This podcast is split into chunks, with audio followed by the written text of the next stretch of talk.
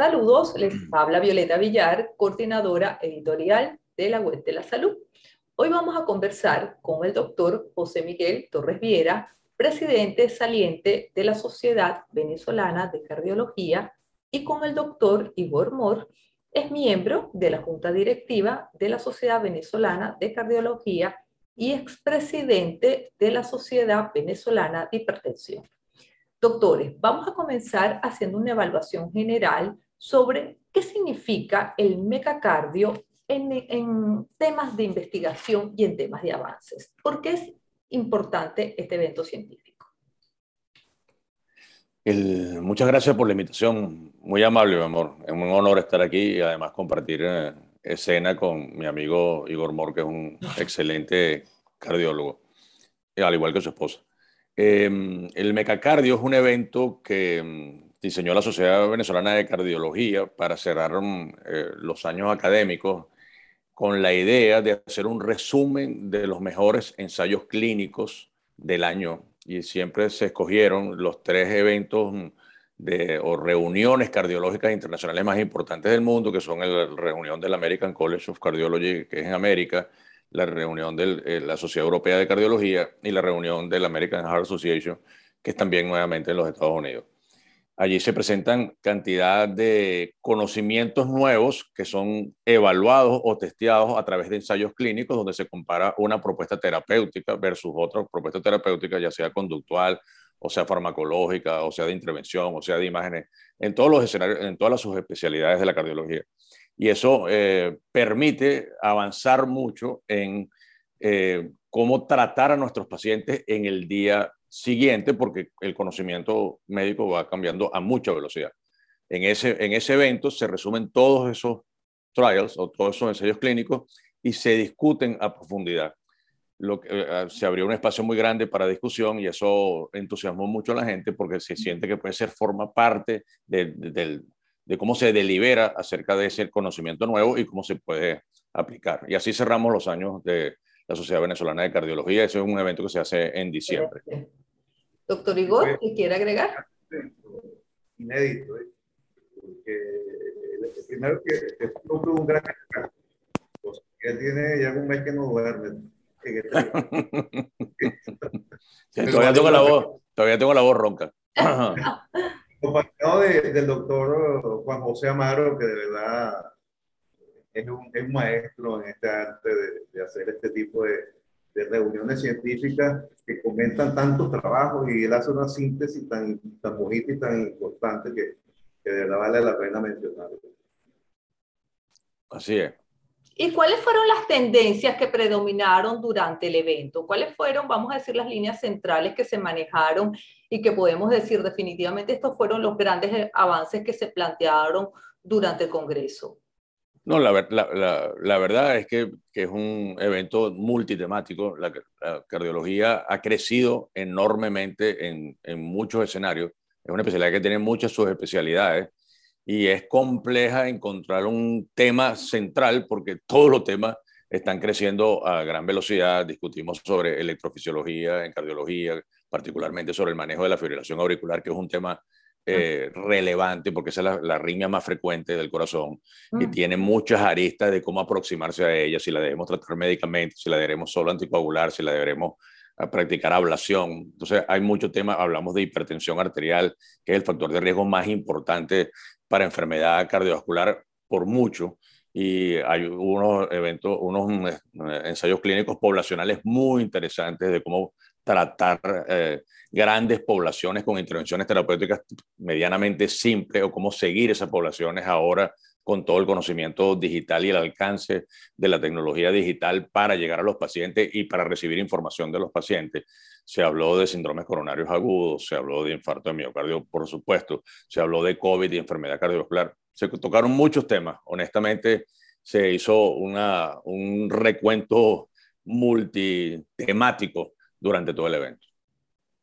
Prácticamente el lema decía todos los avances cardiológicos de 2021 en un solo evento. En un solo evento. Resume prácticamente. Literalmente fue así.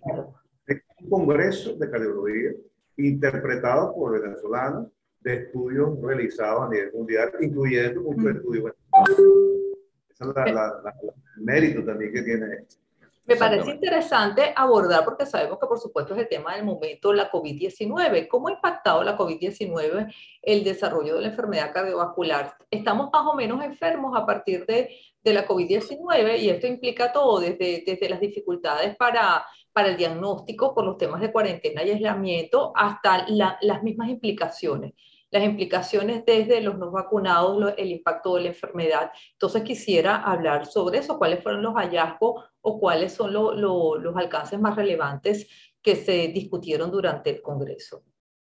Miguel tiene mucha información y le voy a pedir que la haga, pero yo quiero adelantar una sola que fue la que yo pude comentar, que fue un estudio que se llamó el BP Track, que analizó la data de 1.700.000 personas en los Estados Unidos, eh, de 24 eh, sistemas de salud integrados vía electrónica por un proceso telemático bastante complejo, pero que dio una data sumamente interesante. Y, sobre, el, el, estudio está relacionado eh, con la pregunta, ¿se interrumpió el tratamiento de la, de la hipertensión durante la pandemia? Y la respuesta fue sí. Prácticamente pandemia comparada con la data del 2019, porque este, este sistema eh, está, se está utilizando en los Estados Unidos desde hace 10 años aproximadamente. Y se comparó la del 2019 con el 2020.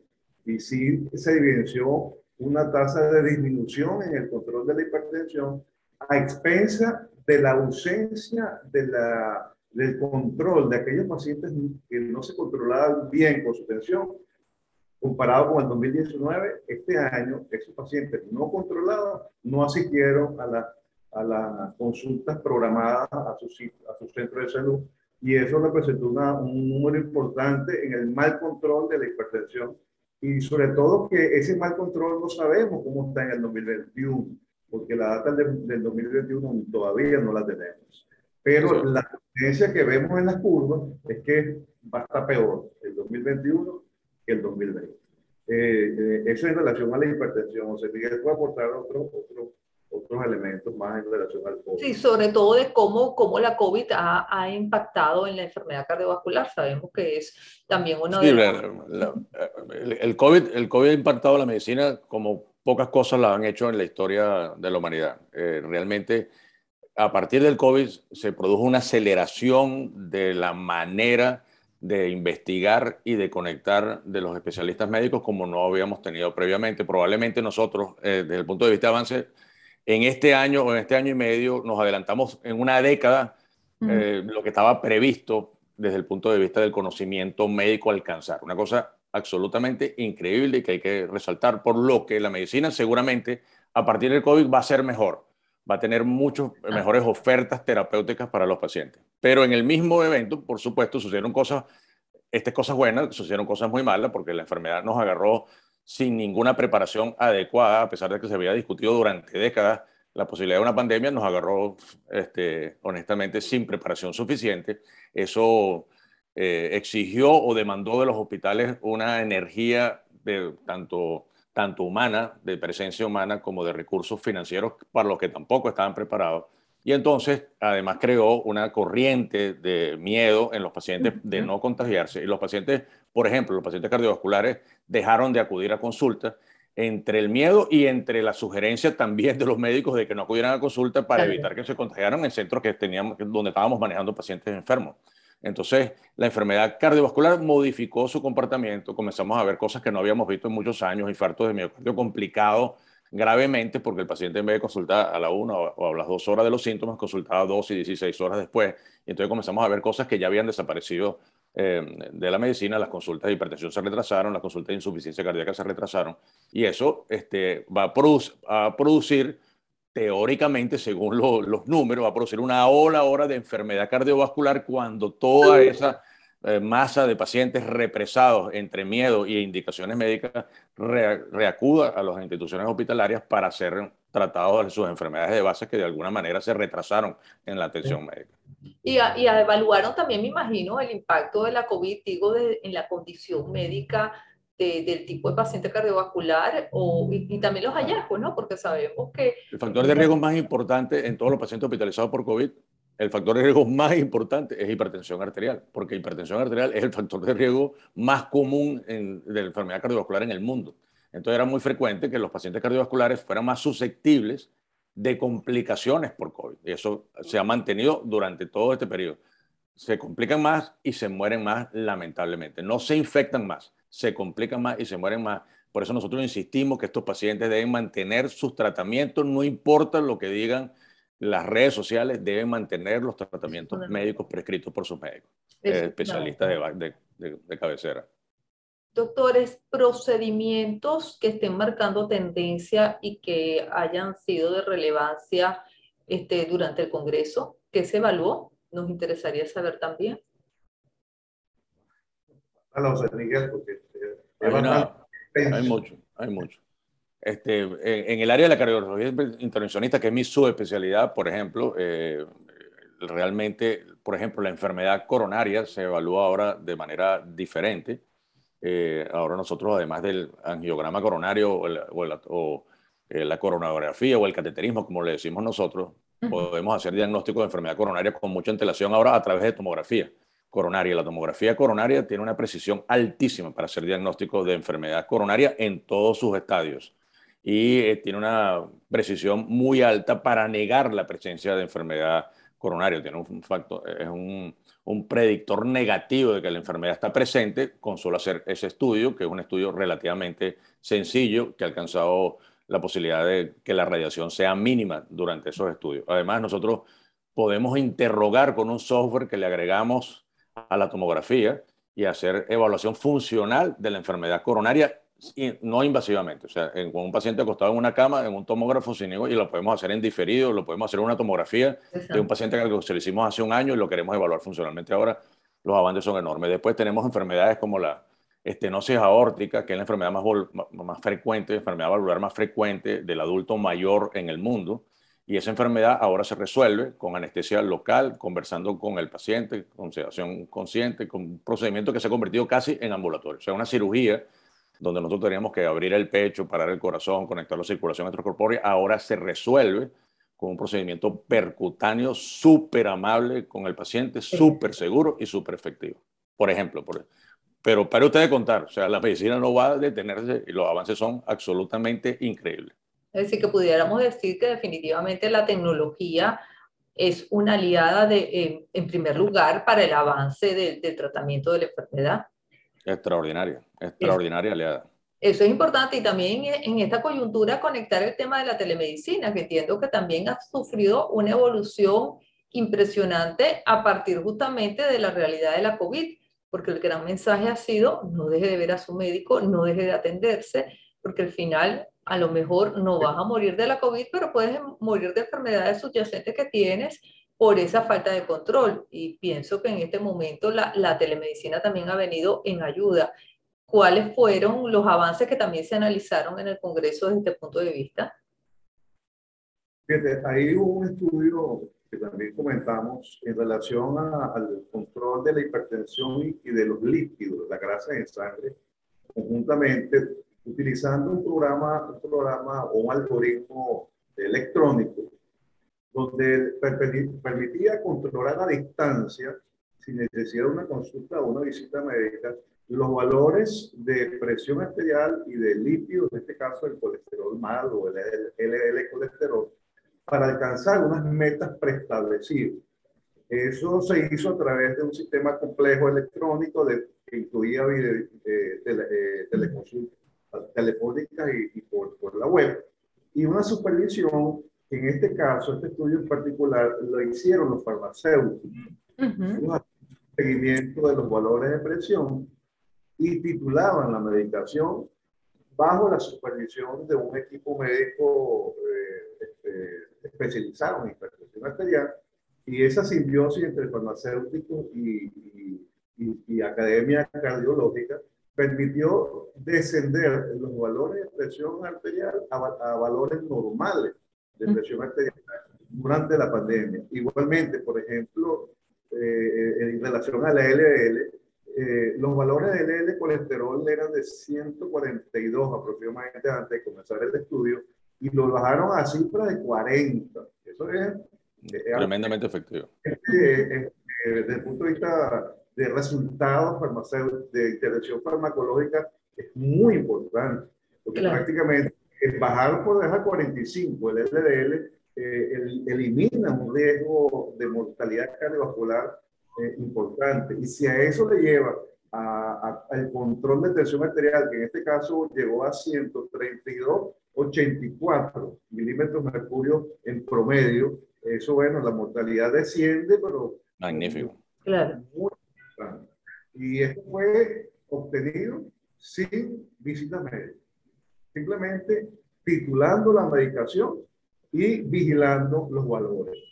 Por eso quiere decir que esta, esta pandemia nos está enseñando que lo importante es la vigilancia y la instrucción que se hace al paciente y la responsabilidad que él tiene también, porque tampoco vamos a quitarle la responsabilidad en su propia salud.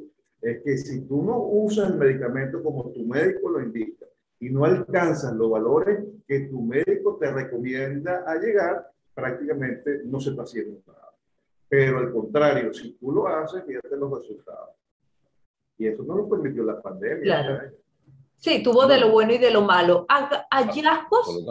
En el caso, en el caso de la hipertensión, ¿cuáles fueron los hallazgos que hay de novedoso para el paciente que nos pudieran decir de los estudios que se presentaron durante el Congreso? Sí, mira, a mí me gustaron dos estudios, bueno, te comenté dos, que fueron los, del, los que se hicieron con los, con los farmacéuticos y, la, y, la, y, la, y el PP track que se hizo en 1.700.000 personas a través del método electrónico. Pero hubo dos, dos, dos, estudios que fueron realizados en China y uno de ellos se hizo mm, para el control efectivo de la presión arterial en personas entre 60 y 80 años de edad. Es un tema, es un temazo. hasta dónde debemos llevar las cifras de tensión en las personas mayores. Mm. Ahí es que, como el estudio Sprint, que dice que vamos a bajarlo por, por debajo de 120-80. Los europeos se quedan un poquito más arriba, ahí dicen de 130-80. Bueno, este estudio chino eh, se hizo en 300 aldeas rurales de China. Eh, integrando o, la participación de, de, profesionales no médicos, pero incluidos en un programa de control de presión arterial, eh, no solamente en la toma de la atención, sino en el seguimiento de las personas, porque había que seguirlas a través de instrumentos electrónicos. A los pacientes se les daba el medicamento, se les daba el aparatico para tomar la atención electrónicamente y eso a través de Bluetooth llegaba al, al centro. Bueno, se dividieron en dos grupos, un grupo con un control intensivo para llevar la tensión arterial por debajo de 130, la sistólica hasta 110. Y el otro grupo, que es el tratamiento estándar, que era bajar la tensión sistólica por debajo de 150 a 130. Bueno, la diferencia fue bastante importante en términos de puntos finales. Hubo menor mortalidad cardiovascular, hubo menor incidencia de infarto, menor incidencia de ACV, menor incidencia de, de insuficiencia cardíaca, disminución en las, en las arritmias cardíacas en el grupo que estuvo eh, controlado en una tensión arterial sistólica por debajo de 130 y por encima de 110. Esto es, es para mí es un resultado muy importante porque permitió evaluar una gran cantidad de comunidad eh, y sobre todo el medio rural chino y, y logró estos resultados los cuales podemos después comparar con los estudios del sprint americano, eso sería un tema distinto, porque es un tema de mucha discusión. Y el otro, el otro eh, de hipertensión que también me gustó es el, el, el control de la presión arterial en, en, esta cosa, en esta parte que fueron comunidades urbanas también realizadas eh, en China, donde se encontró que la misma situación de una mejor observación y mejor control de, de las cifras tensionales y un ajuste del tratamiento, pero ya, ya no en zonas rurales, sino en zonas urbanas, eh, logró esos buenos resultados. Me parecía que son dos estudios que tienen que ver más o menos con la misma tónica que estamos hablando, que lo importante es vigilancia del paciente, una buena orientación y buenos resultados. No, lo interesante también de estos congresos es como definitivamente vemos cómo la medicina avanza en beneficio de, de ciudadanos, de la humanidad, y bueno, lo estamos viendo con la pandemia, cómo, cómo realmente la, la, vacuna y la ciencia pues se ha puesto del lado de la vida, eso es fundamental y se ha ganado mucho en conocimiento. Quisiera, bueno, cerrar con una reflexión e insistir sobre la necesidad de la prevención, porque al final, bueno, el, el, el propio ciudadano es quien tiene el control de su vida en sus manos. Entonces, bueno, quisiera que ambos me, eh, este, de cara a la ciudadanía. ¿Qué hacer? ¿Qué hacer para cuidar nuestro corazón, para tener una, una salud cardiovascular este, en equilibrio? Entonces, cuéntenos esas, esos grandes claves que a veces las escuchamos y no hacemos caso, pero bueno, igual hay que recordarlo. La verdad que a veces, a veces nos da hasta, hasta vergüenza repetirlo porque lo hemos repetido en, en muchos escenarios, pero Evidentemente eh, hay algo con el que no estamos siendo suficientemente contundentes porque sigue siendo una enfermedad de altísima prevalencia porque los humanos nos, nos, negamos a ser conducidos de alguna manera con esta sugerencia donde tenemos que simplemente mejorar nuestros hábitos. Y los hábitos son muy simples, la verdad que lo que uno tiene que tratar es eh, ser más activo, y eso de ser más activo es básicamente caminar en plano, en ninguna estructura especial, en plan 30 minutos este, cinco veces a la semana, al menos, y ya con eso disminuye el riesgo de padecer una enfermedad cardiovascular entre 20 y 30%, o sea que es una medida sumamente efectiva. Igual eh, comer sano, y cuando comemos sano, básicamente tratamos de llenarnos colores, de colores la mesa, con, con verduras, con frutas, con disminuyendo los blancos. Cuando disminuimos los blancos, los colores blancos, disminuimos las harinas, disminuimos el azúcar y disminuimos la sal. Este, tratamos de eh, saber nuestros números para saber hacia dónde tenemos que dirigirnos. Si nosotros sabemos nuestros valores de colesterol, sabemos si, estamos bien o si tenemos que mejorarlo o si tenemos que intervenir farmacológicamente, si sabemos nuestra cifra de presión arterial, nuestras cifras de cintura abdominal, nuestras cifras de, de, colesterol, todo eso nos permitirá, de, de, glicemia, perdón, todo eso nos permitirá que nosotros hagamos los ajustes necesarios para conducirnos y ponerlos del lado de la baranda donde estamos sanos y no del lado de la baranda donde estamos enfermos. La obesidad es el, factor de riesgo en este momento más prevalente, más allá de la hipertensión desde el punto de vista de conducta humana, y está asociado a una epidemia que es la diabetes, y la diabetes es una enfermedad inflamatoria crónica que produce arteriosclerosis, y la arteriosclerosis es la cosa más frecuente de enfermedad cardiovascular. Sí, definitivamente se trata de, de, de mantener el equilibrio en, en, nuestras vidas. Yo creo que son unos mensajes importantísimos y aun cuando se digan es necesario repetirlo Doctor, le agradezco muchísimo. El doctor Igor me imagino que debió tener algún problema de conexión que se nos ha desaparecido, pero igual, sí, me imagino que con temas... Probablemente tuvo algún problema de conexión, sí. Sí, sí, sí, pero bueno, de todas formas, igual la ventaja de estos especiales es que aparte de ser grabado, también tenemos la opción, o sea, hay una parte escrita, entonces, bueno, esto sencillamente es, es un complemento, así que esas recomendaciones del doctor Igor también van a estar allí junto además con otros elementos del, del Congreso que vamos a agregar. Esto es un mensaje sencillamente para que la gente también tenga, pues tenga los diferentes canales. Doctor, le agradezco muchísimo su tiempo. Muchísimas gracias a ti por la oportunidad de, Gracias. No, esta distinguida audiencia, honestamente, muchas gracias. Gracias a usted y gracias también al doctor Igor por su tiempo, que es muy valioso, y por todo, por todo su conocimiento. Muchas gracias. Feliz día.